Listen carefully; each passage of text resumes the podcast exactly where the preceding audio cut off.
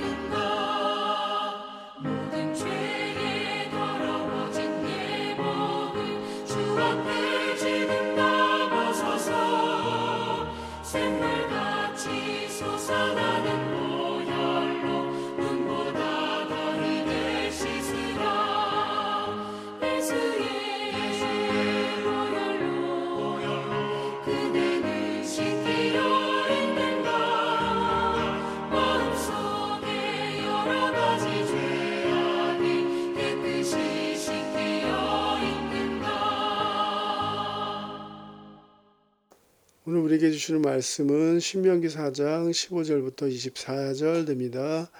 여호와께서 호렙산 불길 중에서 너희에게 말씀하시던 날에 너희가 어떤 형상도 보지 못하였은즉 너희는 깊이 삼가라. 그리하여 스스로 부패하여 자기를 위해 어떤 형상대로든지 우상을 새겨 만들지 말라. 남자의 형상이든지 여자의 형상이든지 땅 위에 있는 어떤 짐승의 형상이든지 하늘을 나는 날개에 가진 어떤 새의 형상이든지 땅 위에 기는 어떤 곤충의 형상이든지 땅 아래 물속에 있는 어떤 어족의 형상이든지 만들지 말라. 또 그리하여 내가 하나님을 향하여 눈을 들어 해와 달과 별들 하늘 위의 모든 천체 곧 너희 하나님 여호와께서 천하 만민을 위하여 배정하신 것을 보고 미혹하여 그것을 경배하며 섬기지 말라. 여호와께서 너희를 택하시고 너희를 새 풀무불 곧 애굽에서 인도하여 내사 자기 기업의 백성을 삼으신 것이 올과 같아도 여호와께서 너희로 말미암아 내게 진노하사 내게 요단을 건너지 못하며 내 하나님 여호와께서 내게 기업으로 주신 그 아름다운 땅에 들어가지 못하게 하리라고 맹세하셨은즉 나는 이 땅에서 죽고 요단을 건너지 못하려니와 너희는 건너가서 그 아름다운 땅을 얻으리니 너희는 스스로 삼가 너희 하나님 여호와께서 너희의 여호와 세우신 언약을 잊지 말고 내 하나님 여호와께서 금하신 어떤 형상의 우상도 조각하지 말라. 내 하나님 여호와는 소멸하는 불이시요 질투하시는 하나님이시니라. 아멘. 시편 86편 5절 말씀 보면 주는 선하사 사죄하기를 즐거워하시며 주께 부르짖는 자에게 인자함이 후하심이니이다. 우리의 죄를 용서해 주시기를 즐거워하시고 하나님께 부르짖는 자에게 인자함이 후하시다. 하나님께서 늘 우리의 기도, 기도 를 들으시고 응답해 주시는 줄 믿습니다. 저는 우리가 코로나 사태가 빨리 종식되기 위해서 기도했는데요. 지난 주일날 상파울로에서 우리 코로나 백신 접종 기간이 한 달 앞당겨졌습니다. 그래서 저도 6월 말에는 백신을 맞을 수 있을 것 같은데요. 아, 정말 우리의 기도의 응답입니다. 하나님께서 이렇게 응답해 주시고 아, 또 저는 지난 주일 재직회 우리 교회 재직회 참석해서 아, 하나님께서 또 이렇게 이 힘든 시간에 하나님께서 넘치도록 우리 교회를 축복해 주시고 인도해 주셨구나. 너무나 너무나 감사한 마음으로 어, 지난 주일을 보냈습니다. 종교 개혁자 존 칼빈은 인간의 마음은 우상을 만들어내는 공장과 같다라고 말했습니다. 인간의 마음은 우상을 만들어내는 공장과 같다. 우리는 계속해서 우리의 사랑과 관심이 되는 새로운 것을 만들어냅니다. 은, 금, 동철, 나무 그런 걸로 우상을 만들 뿐만이 아니라 하늘에 있는 해와 달과 별을 보고 그것이 하나님이라고 믿고 섬기는 사람들도 많습니다. 해와 달, 별이 아무리 아름답고 빛난다 할지라도 여전히 하나님께서 만드신 피조물에 불과합니다. 종교 개혁자들은 형상을 만드는 것을 강력히 반대했습니다. 지금도 카톨릭 교회에 가보면 마리아 상부터 해서 많은 상들이 있어요. 많은 천사들의 상이 있고요. 그러나 우리 개신교는 어떤 것도 형상화시키지 않습니다. 십자가마저도 형상화하지 않고 우리가 십자가를 자랑하고 십자가를 붙들지만 믿지만 그 의미를 믿지만 십자가를 형상화하는 것은 조심해야 됩니다. 모세가 그의 첫 번째 설교를 끝맺으면서 이스라엘 백성들이 하나님께 순종하여 그분만을 섬길 것을 권면하고 있습니다. 권면하고 있습니다. 여기서 모세가 이제 첫 번째 설교를 마무리하면서 이스라엘에게 우상 숭배를 금지하는 것을 강조하는 것이 오늘 본문입니다. 이스라엘이 우상 숭배를 해서는 안 된다는 근거로 하나님께서 호렙산에서 언약을 맺으실 때 아무 형상도 보여주지 않으시고 다만 말씀을 주셨을 뿐이라는 사실을 제시합니다. 하나님께서 율법을 주실 때 아무 형상도 보여주지 않으셨어요. 왜냐하면 그게 우상이 되니까요. 하나님은 결코 형상화 될 수 있는 분이 아니십니다. 하나님을 손에 잡히고 눈에 보이는 것으로 재구성하려는 어떠한 시도도 있어서는 안 된다라는 것입니다. 우상숭배를 하면 안 된다. 하나님께서 이렇게 메시지를 주셨다. 그렇게 말씀하시면서 오늘 본문에 하나님은 질투하는 하나님이시다. 나는 질투하는 하나님이다. 라고 말씀하십니다. 이 질투라는 단어가 히브리어로 칸나입니다. 칸나. 그러니까 질투하는 하나님은 히브리어로 엘칸나입니다. 엘칸나. 성경에 나오는 많은 하나님의 이름, 여호와 이레, 여호와 라파, 엘로힘 이런 이름과 같이 엘칸나의 하나님, 엘칸나의 하나님. 근데 어감이 좀 좋지 않지 좋지 않아 좀 거북할 때가 있는데요. 왜 하나님을 질투하시는 하나님이라 했을까요? 이 성경을 이해하기 위해서 성경 언어를 잘 알아야 되는데요. 이 질투한다는 단어는 하나님께서 질투하신다는 단어는 구약이 한 20번 반복되는데요. 20번 반복되는데 언제나 백성들이 우상을 섬기는 것을 보면서 안타까워 하시면 안타까워 하시는 하나님의 심정을 표현할 때에 이렇게 질투하시는 하나님이다라고 기록되어 있습니다. 이스라엘이 이방 신상에 절하며 부패하였을 때 하나님의 노한 심정을 표현한 것입니다.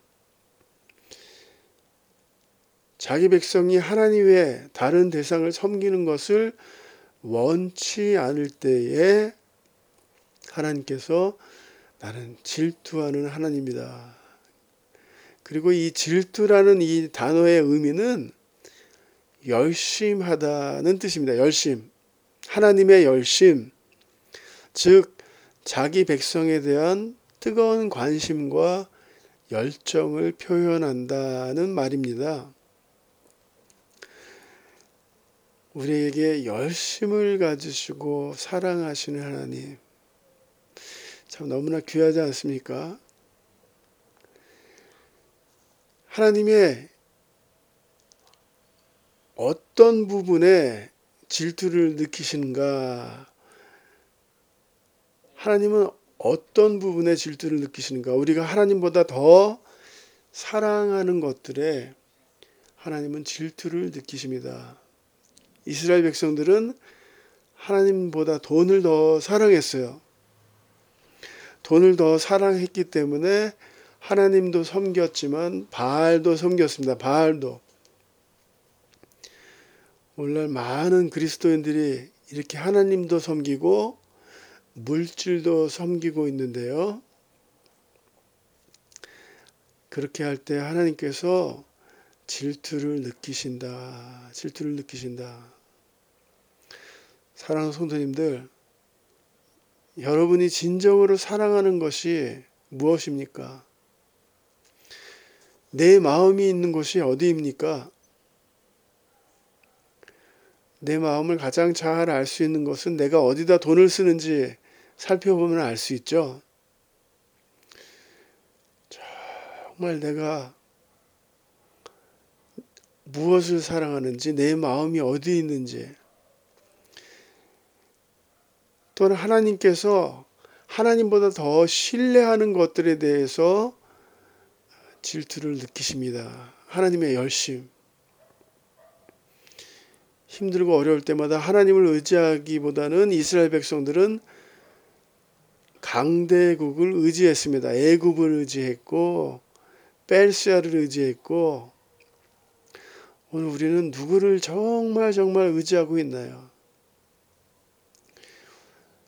우리가 깊이 깊이 생각해야 되고요. 생각해 봐야 되겠고요. 하나님께서 이렇게 열심을 가지시는 이유는 하나님께서 이렇게 질투하시면서 우리를 사랑하시는 이유는 궁극적으로 우리가 잘 되게 하기 위해서 이렇게 우리를 사랑하십니다. 우리를 질투하십니다. 하나님께서 우리가 잘 되라고 야, 너 이렇게 돈에 미쳐서 돈 돈 돈 하다 보면은 인생 허무하게 마친다. 의미 없이 마친다. 하나님보다 더 사랑하는 것, 쾌락에 빠져 있으면 결국 타락의 길로 갈 수밖에 없다. 하나님보다 나보다 사람을 더 믿고 신뢰하며 살아간다면은 언젠가 우리는 시, 실망을 얻게 될 것이다. 우리를 위해서 우리의 우리를 위해서 하나님께서 우리가 잘 되는 걸 보기 위해서 하나님께서 이렇게 열심히 사랑하십니다. 오늘 말씀 적용해 보시면서요. 우리 하나님은 질투하시는 하나님, 열심히 자기 백성들을 백성에 대한 뜨거운 관심과 열정을 가지시고 사랑하시는 하나님 되십니다. 오늘 말씀 적용해 보면서요. 하나님이 우리를 이렇게 열심으로 사랑하시듯이 사랑하시듯이 우리도 하나님께 집중하며 하나님을 사랑하며 그분과 교제해야 한다는 것입니다. 우리의 기도가 아 오늘 기도해야지. 꼭 기도해야지. 아 기도 시간 빼먹었지. 이런 노동적인 개념이 아니라 아, 하나님이 나를 이렇게 사랑하시는데 하나님이 나를 이렇게 만나고 싶어 하시는데 나도 하나님께 집중해야 되겠다. 그렇게 오늘 하루를 사시길 도전하고요. 우리가 하나님보다 더 사랑하고 믿고 의지하는 것들 한번 깊이 성찰해 보시면서 하나님 앞에 내어놓는 그런 시간들 되시길 부탁하고요. 오늘 기도 제목은요.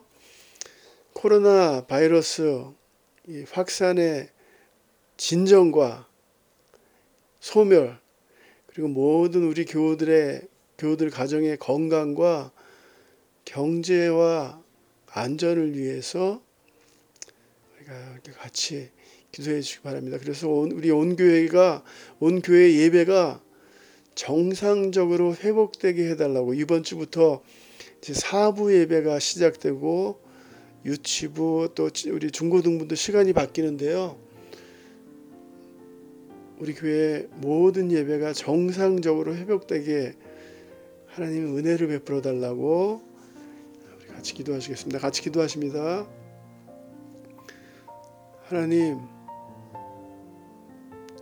나보다 더 나보다 훨씬 더 많이 나를 사랑하시고 교제하길 원하시고 기다리시고 뜨거운 관심과 열정을 가지시고 저를 사랑해 주시는 아버지 엘칸나의 하나님 아버지 감사합니다. 그래서 저희들도 하나님께 집중하는 그 하나님의 사랑에 저희들 응답하는 저희들 되게 해주시고 이 코로나 사태가 빨리 끝나게 해주셔서 우리 모든 예배들을 통해서 예배가 예배를 통해서 하나님 영광 받아 주시옵소서 이 모든 말씀 예수님의 이름으로 기도드렸사옵나이다 아멘.